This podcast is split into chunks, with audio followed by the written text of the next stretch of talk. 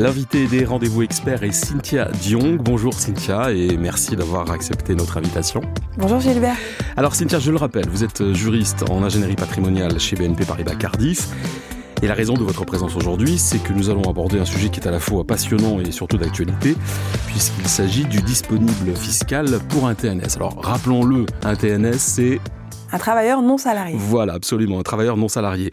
Alors je vous propose de commencer par un, bref rappel euh, de ce qu'est exactement le disponible fiscal qui s'intéresse donc aux travailleurs non salariés au TNS. Alors Gilbert, l'administration fiscale a créé un dispositif d'incitation à la préparation de la retraite des Français. Les contribuables sont alors incités à se constituer une épargne disponible uniquement à leur retraite. En contrepartie, le versement effectué est déductible du bénéfice imposable, en qualité de travailleur non salarié le disponible fiscal du travailleur non salarié est repris à l'article 154 bis du Code général des impôts. Sa particularité, c'est que le travailleur non salarié dispose d'un disponible fiscal plus important lorsqu'il déduit le versement de son bénéfice imposable. Nous verrons cela un peu plus tard dans le détail. Je parle de bénéfice imposable par souci de simplification, mais il peut s'agir d'un bénéfice industriel et commercial, d'un bénéfice non commercial, d'un bénéfice agricole, ou encore de la rémunération du gérant majoritaire. On parle, Cynthia, d'un plafonnement des versements déductibles. Est-ce que pour que tout le monde comprenne bien, c'est cela qu'on considère comme le fameux disponible fiscal? Oui, c'est bien cela, euh, Gilbert. Il ne sera pas possible de réduire euh, le bénéfice imposable à zéro en effectuant un versement sur un contrat permettant la déductibilité du versement. C'est pourquoi il est important de bien calculer le disponible fiscal. Si le versement est supérieur au disponible fiscal calculé, le surplus ne sera pas déductible et ne pourra pas être reporté ultérieurement.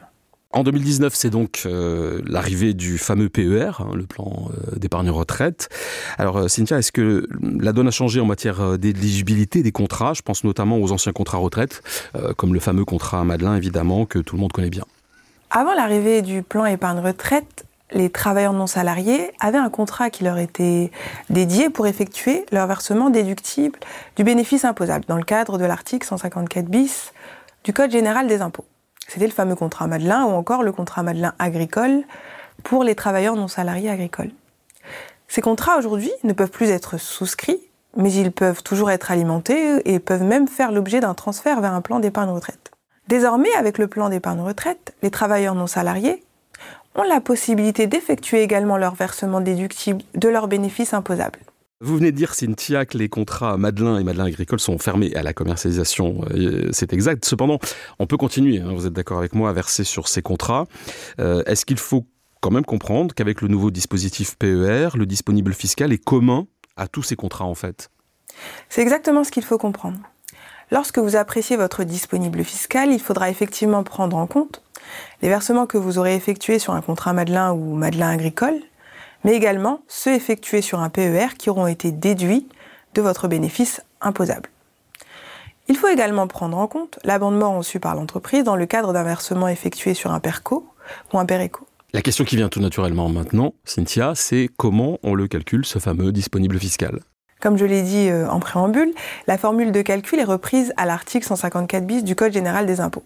Prenons un cas très simple le travailleur non salarié qui prévoit un bénéfice imposable qui s'élève à 100 000 euros pour l'année 2023.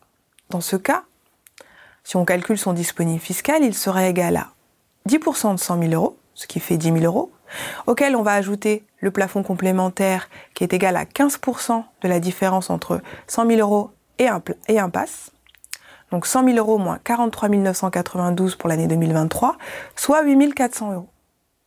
Au total, le disponible fiscal du travailleur non salarié pour l'année 2023 sera de 18 400 euros.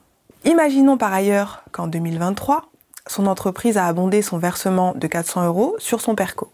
Dans ce cas, il faudra retraiter le disponible fiscal de la manière suivante, qui sera égal à 18 400 euros moins 400 euros, ce qui fait 18 000 euros pour les versements effectués en 2023, déductibles du bénéfice imposable de l'année 2023. Enfin, si le bénéfice imposable est inférieur au plafond annuel de la sécurité sociale de l'année 2023, dans ce cas, son disponible fiscal sera égal à 10% de 43 992 euros, soit 4 992 euros. Veuillez noter que dans ce cas-là, le travailleur non salarié ne dispose pas du plafond complémentaire de 15%. Alors tout ça est très clair, mais à la fois complexe. Euh, Cynthia, est-ce que euh, du coup les TNS peuvent bénéficier de deux disponibles fiscaux, un qui sera au titre euh, de leur activité et l'autre en tant que particulier? C'est une question qui est souvent posée, Gilbert. Le travailleur non salarié a un disponible fiscal effectivement qui est lié à son statut de travailleur indépendant et un disponible fiscal qui est lié à son statut de contribuable particulier. Toutefois, ces deux disponibles fiscaux sont liés. En réalité, le travailleur non salarié a la possibilité de déduire son versement de son bénéfice imposable de l'année N. Ce versement sera alors repris par l'expert comptable pour l'établissement de son bénéfice imposable de l'année N. Ou alors, il a la possibilité de déduire son versement de son revenu net global de l'année N-1. Ce versement sera donc indiqué dans sa déclaration de revenus 2042 qu'il effectue en tant que particulier en année N plus 1.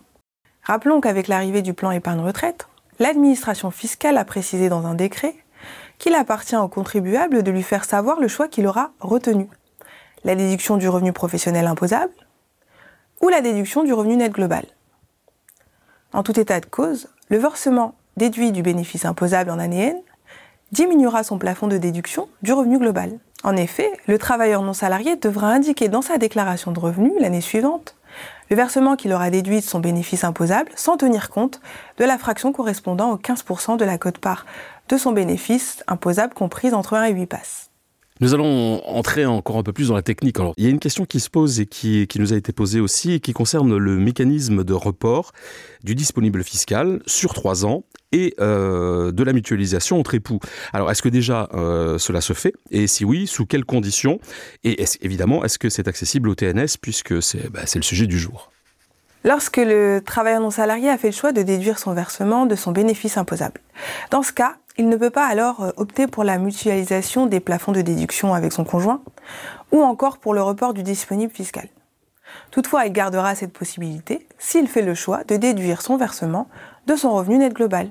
Une dernière question pour conclure euh, ce podcast. Cynthia Diong, je sais que les CGB, les courtiers partenaires de Cardiff, vous sollicitent euh, parfois pour que vous calculiez le disponible fiscal de leurs clients, mais rappelons-le, le rôle dans ce calcul de l'expert comptable est quand même très important. Parce qu'il est très important pour le travailleur non salarié de savoir s'il est plus intéressant pour lui de déduire le versement de son revenu catégoriel, donc de son bénéfice imposable, ou de le déduire de son revenu net global. Pour la déduction du bénéfice imposable, il convient au TNS de se rapprocher de son expert comptable. Pour la déduction du revenu net global, dans ce cas, il est préférable que le TNS se rapproche de son conseiller en gestion de patrimoine indépendant, avec sa déclaration de revenus et les versements qu'il aurait déduits de son bénéfice imposable en année N. Par défaut, le versement effectué sur un plan d'épargne retraite par un travailleur non salarié est déductible du revenu net global. Il sera alors indiqué en cas 6NS ou 6NT dans la déclaration de revenus du travailleur non salarié en année N plus 1. Mais si le travailleur non salarié a opté pour la déduction du versement de son bénéfice imposable en année N, alors il devra déduire le montant de ce versement du montant indiqué en cas 6NS ou 6NT et le reporter en cas 6OT ou 6OS. En résumé, si le travailleur non salarié a déduit le versement de son bénéfice imposable, il devra alors bien penser à modifier sa déclaration de revenus qui sera pré-remplie des informations transmises par l'établissement dans lequel il a souscrit le plan épargne-retraite. C'est donc la fin de ce podcast des rendez-vous experts consacré au disponible fiscal pour les TNS. Alors rappelons-le, Cynthia Diong, si nos partenaires CGP courtiers qui sont à l'écoute ont d'autres questions à vous poser, ont besoin de rentrer un peu plus dans le détail, euh, vous êtes évidemment disponible pour répondre à toutes leurs questions. Avec plaisir. Voilà, et cela se fait par l'intermédiaire, je le rappelle, de vos chargés de partenariat régional. Merci beaucoup Cynthia d'être venue au micro des rendez-vous experts et je l'espère à très bientôt pour un autre sujet. Merci à vous Gilbert. Merci, à bientôt. Et merci à vous d'avoir suivi ce nouveau numéro des rendez-vous experts. Alors si vous avez aimé ce podcast, partagez-le, commentez-le et n'hésitez pas à nous faire part des sujets que vous aimeriez que nous abordions ensemble. Vous pouvez le réécouter sur les comptes Cardiff, YouTube, LinkedIn et Twitter et sur les plateformes Apple Podcast, Spotify et Ocha.